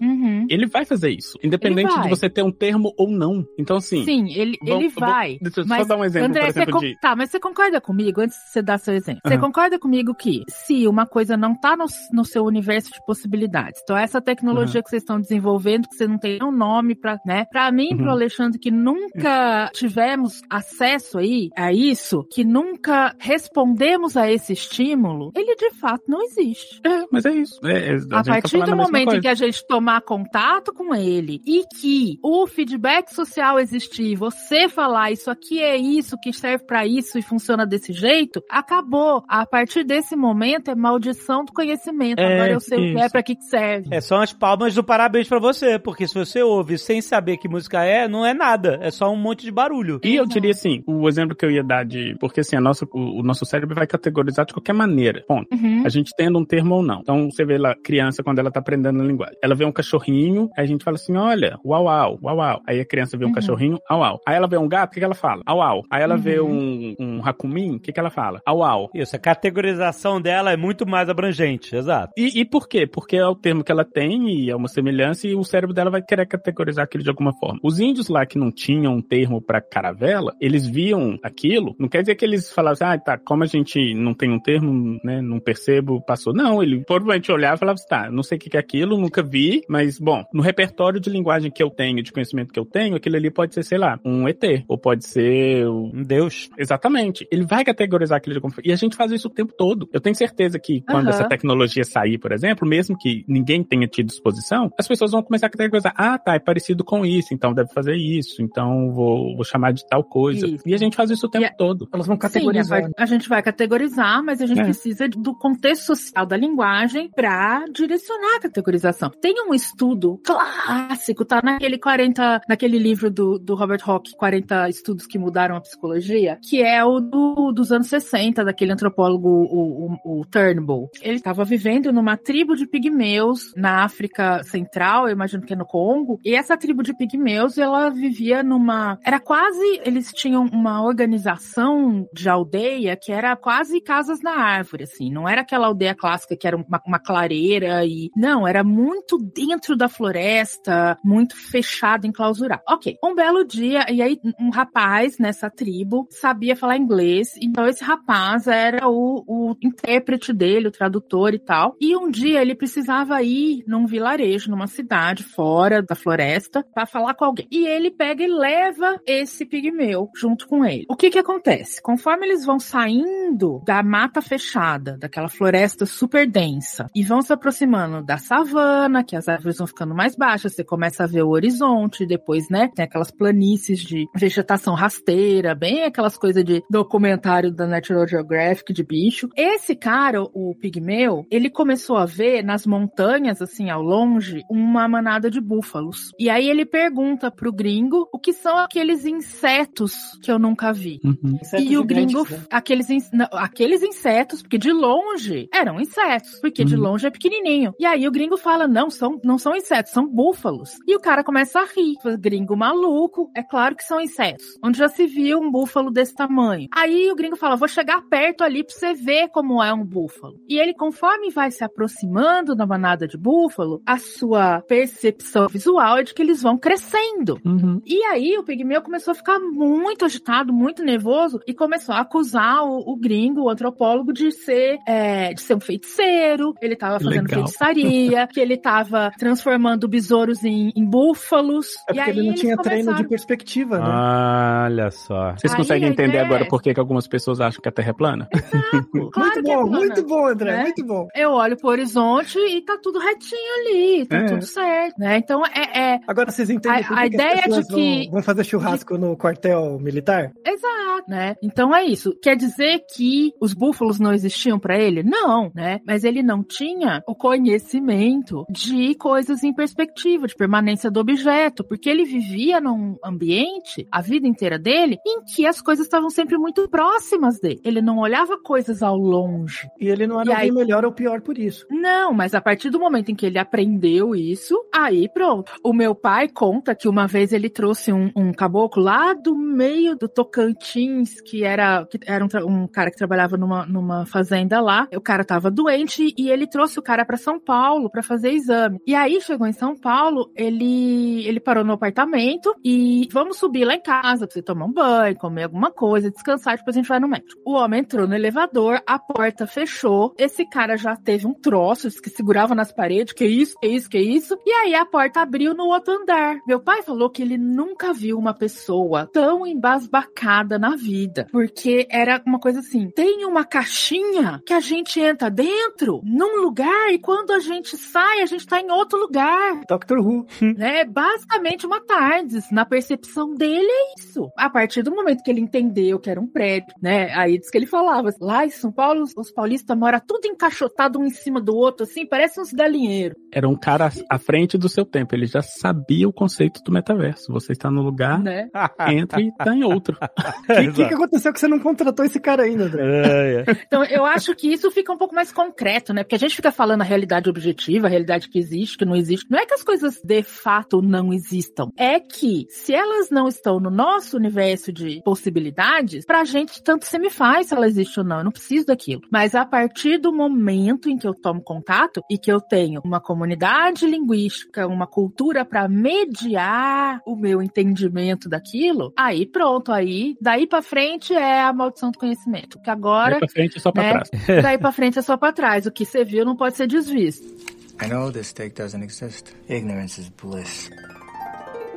Você me ajudou a lembrar de uma palestra que eu vi um tempo atrás, falava um pouco sobre isso, sobre essa parada da percepção que cada pessoa tem do mundo e de tudo que acontece, e isso versus o mundo objetivo que existe lá fora, que era o seguinte: todos nós recebemos estímulos externos o tempo todo. Uhum. Estímulos externos. Pessoas com quem você conversa, um filme que você vê, uma notícia que você lê, enfim, são estímulos externos que chegam até nós, certo? O que achei fascinante dessa palestra, que mudou muito a minha percepção de tudo, é que a gente tende a acreditar que o estímulo externo, por mais objetivo que seja, Uhum. ele vai atingir todas as pessoas da mesma forma, porque ele é objetivo. Isso. Só que, quando um estímulo externo entra no nosso cérebro através dos olhos, dos ouvidos, enfim, de tudo, e ele é processado no cé- o estímulo externo, vamos dizer que seja uma coisa que você está vendo. O estímulo externo são fótons que estão é, viajando, é luz que está viajando pelo espaço e está chegando, entrando no seu olho, sendo captado pelo seu olho e sendo interpretado dentro do seu cérebro, certo? Para se tornar uma informação dentro de você. E essa luz, esses fótons, são absolutamente objetivos. Eles são iguais para todo mundo. Mas Niki entrou no cérebro de uma pessoa, ele vai ser processado com estímulos internos, um monte de estímulos que já estão lá dentro daquele cérebro, como cultura, percepção de mundo, um monte de viés que você já tem. E o que vai vir desse estímulo externo para virar a sua percepção é tipo, vamos, vamos, eu não lembro a porcentagem, vamos dizer, a maioria do corpo da sua percepção não vai vir de fora, vai vir de dentro de você. Ela já está lá e ela vai ser, o estímulo externo vai ser misturado nessa sopa que existe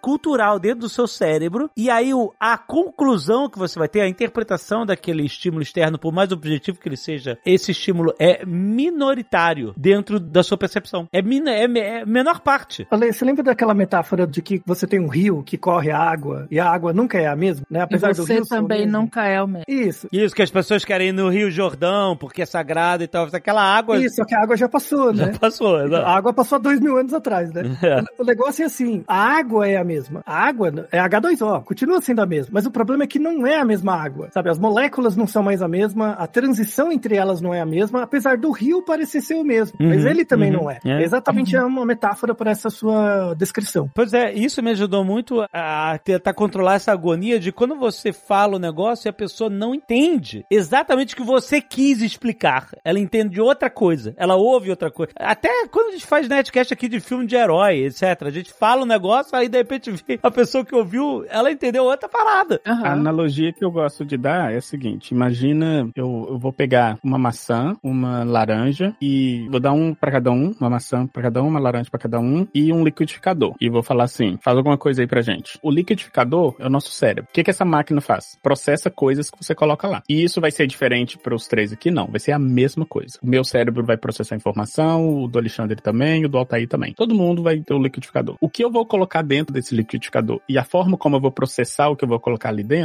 vai variar de pessoa para pessoa. O resultado que eu vou ter daquilo, o suco, por exemplo, ou o patê, ou whatever que a gente fizer, vai ser diferente. Então, quando eu falo, voltando lá no comecinho, assim, da, da realidade, não quero falar objetiva, realidade física, eu estava falando do liquidificador. O que o liquidificador faz é a mesma coisa, independente do que você coloca lá. Se você colocar pedra, ele vai ter uma dificuldade para processar aquilo, mas ele vai rodar e vai tentar fazer a mesma coisa. Se você colocar maçã, ele vai fazer a mesma coisa. Se você colocar uma cenoura. Agora, o que a gente coloca nesse liquidificador e a forma como ele processa, aí tá. Aí você pensa assim, tá, mas se é a mesma coisa, por que, que pessoas iguais processam a mesma informação, né, a mesma maçã de forma diferente? Ah, tem um liquidificador que vai rodar um pouquinho mais rápido, tem liquidificador que vai rodar um pouquinho mais devagar, tem liquidificador que vai conseguir triturar a maçã inteira sem deixar pedaço nenhum, vai ficar líquido. Tem liquidificador que já tem um monte de beterraba lá que não limpou. Uhum. Exatamente. E aí tá cheio de beterraba, vai juntar a maçã com a beterraba, eu sei que que porra é essa? Exatamente. Ou seja, o suco que sai é diferente, ele vai ser diferente para cada pessoa, porque o que a Exatamente. gente colocou ali. Só que é bom enfatizar que o hardware, o liquidificador é o mesmo para todo mundo. Mas isso que o Alexandre falou é um exemplo ótimo. Se eu bati um suco de beterraba antes, pode ser que ainda tenha restinho de suco de beterraba, que na hora que eu jogar a laranja, vai ser completamente diferente de alguém que jogar uma laranja e fez um, sei lá, um suco de banana antes. O resultado vai ser diferente. pra- Agora imagina que o liquidificador que tem na cabeça de todo mundo, ele sempre bate algum suco, alguma fruta, alguma parada e você nunca limpa. Ele sempre tem resíduos dessa mistura. Então depois de uma vida inteira a gente vai ter uma cacetada de resíduos de mil coisas que já foram batidas nesse liquidificador e qualquer coisa que você botar pra dentro vai trazer esses resíduos juntos. Isso, vai ter um gostinho. O, o-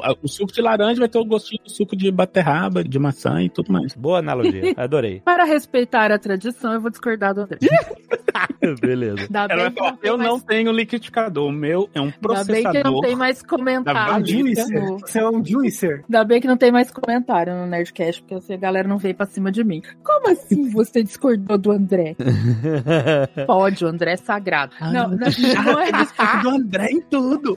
É, não, é, não é exatamente discordar, mas assim, eu entendo como se todo mundo tem um liquidificador. Diz que todo mundo tem um cérebro, um sistema neural e etc. Mas eu não acho que todo liquidificador é igual. Ah, não, é, é isso. E é, talvez nem todo mundo tenha um liquidificador. Tem gente que tem um mixer, tem gente que tem um processador, tem gente que tem um, um negócio de fazer suco lá, a- aquele negócio que, que fazia. Como é que chamava, gente? Tava tão na moda época. Juicer. É. Juicer. né?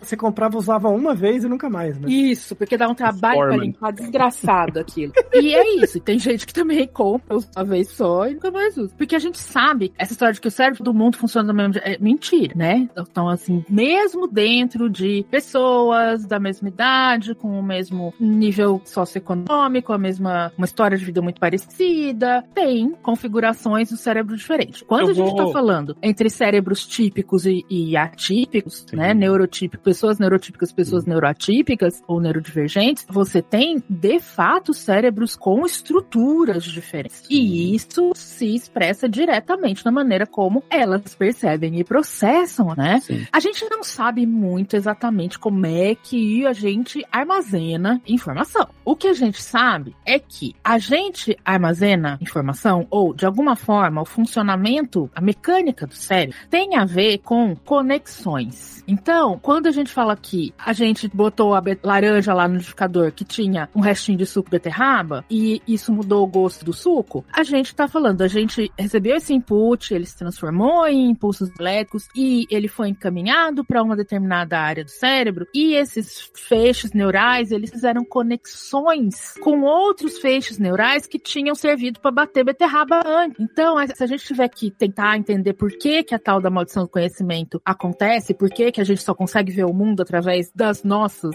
experiências e do, do nosso contexto, é porque a gente vai relacionando as coisas que já estavam lá. Em análise do comportamento tem um negócio que chama ontogênese relacional do estímulo. O que, que isso quer dizer? Quer dizer que um estímulo não é uma coisa que está no mundo. Como as teorias de. Só um minuto, que eu tô tendo uma briga com o meu gato em cima da mesa andando em cima do teclado. Tá difícil fazer um discurso coerente. Acho que é por isso que eu tava falando tão alto. Vamos voltar? Que a ideia é que, se a gente você for tava tentar nervosa entender... comigo, gritando. né? Não, e ele, aí eu- ele sentou em cima do mouse, ele passou em cima do teclado, aí ele tava tentando me morder. Eu tava vendo a hora que ele ia desligar o computador. Então, quando a gente pensa na mecânica do cérebro, né, a gente tá pensando em relações, né? Então, quando a gente fala desse negócio que tecnicamente dentro de análise de comportamento ou de contextual, a gente chama de ontogênese relacional do estímulo, quer dizer, como é que um estímulo vem a ser um estímulo? Não existem estímulos aí pelo mundo, né? Do Quando- ponto de vista da psicologia, do entendimento do comportamento humano, só é estímulo aquilo que entra em relação com você, É. que entra nas relações que você faz. É, não dá pra Né? separar o estímulo do agente. né? É. Exato. É bacana a gente ter esse tipo de conversa, assim, não só sobre esse assunto, mas toda vez que a gente grava o Nerdcast ou alguma coisa, porque eu acho que mostra muito claramente essa questão das perspectivas e dos lugares. É muito engraçado. Toda vez que eu falo de funcionamento de cérebro e fisiologia e que eu falo que é igual, eu tô falando num nível muito mecânico, que é do tipo, o que faz um cérebro funcionar é um impulso elétrico, químico, Uhum. que sai de um neurônio e vai pro outro. E esse Isso. processo é o mesmo em todos. Uhum. Ponto. Até mesmo Todos os, nos- todos os até me- processadores têm lâmina. O mixer tem lâmina. Exatamente, Hum, exatamente. uhum, Né? ok. Ótima analogia, exatamente. Então, assim, é o mesmo. Inclusive, é engraçado, até no cérebro não típico, atípico. Sim, porque sim. o- ele vai ter estruturas diferentes, mas essas estruturas, elas, básico do funcionamento delas, vai ser um processo químico que sai de um neurônio Uhum, e vai para um outro. Isso é o mesmo em todos, e é isso, voltando lá no exemplo do azul, quando você mostra um azul pra uma pessoa que não tem aquele azul na linguagem, você vai ter um neurônio que vai mandar um impulso elétrico pro outro, que vai mandar pro outro, que vai chegar no seu lobo occipital. Ponto. Uhum. E isso vai acontecer independente. Então, eu acho que é essa analogia que que a Ana trouxe é perfeita. Todo, sei lá, destruidor de frutas e de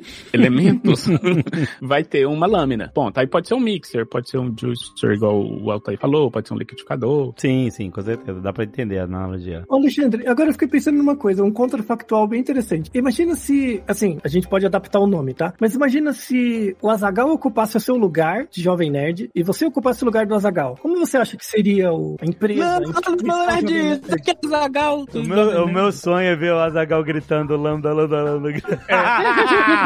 Olha, então, então, eu acho que se isso acontecer um dia, vai se criar uma nova realidade paralela contrafactual, onde os desdobramentos seriam inevitáveis e, e a gente não teria como acessar. Eu, eu acho que, o, assim, para você fugir da maldição do conhecimento, o, o Jovem Nerd, você deveria fazer o Azagal ocupar sua posição por um dia. Só pra saber como é. Ia ser legal um Nerdcast assim, olha.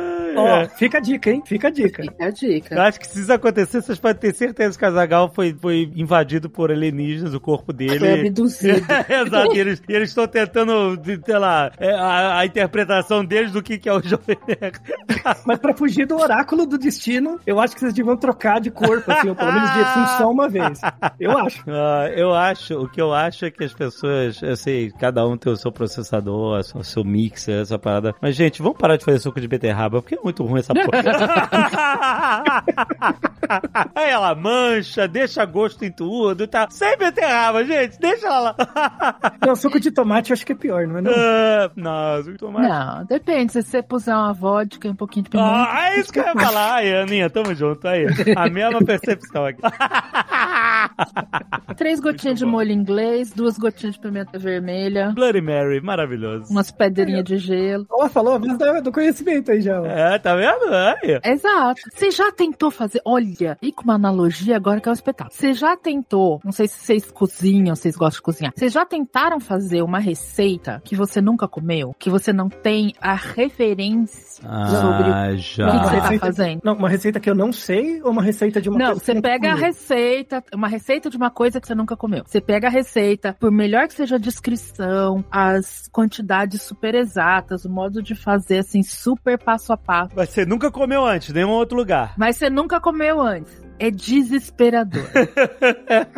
você não tem referência. Não tem Eu referência. acho que é isso, é- deve ser isso que o, o, o pigmeu do Turnbull sentiu, né? Isso que, sei lá, essa pessoa que viu os índios que viram a caravela pela primeira vez sentiram, né? Eu não tenho referência pra isso. O que que eu tô fazendo? Ah, tá aí um bom exercício, assim? né? Tá aí um bom exercício de alteridade pra tentar, né? Pra adulto fazer, sentir como é isso, né? Tentar cozinhar uma coisa, sei lá, um prato tailandês que você nunca viu, tentar fazer. É, né? é. Ai, não tem alguma coisa de alteridade que dá pra fazer deitado, não? Dormindo?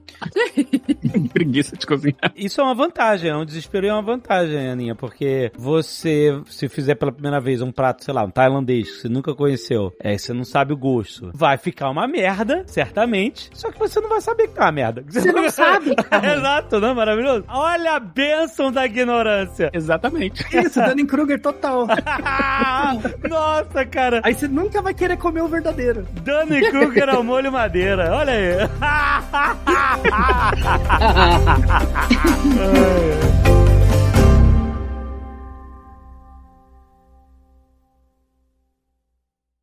Este Nerdcast foi editado por Radiofobia, podcast e multimídia.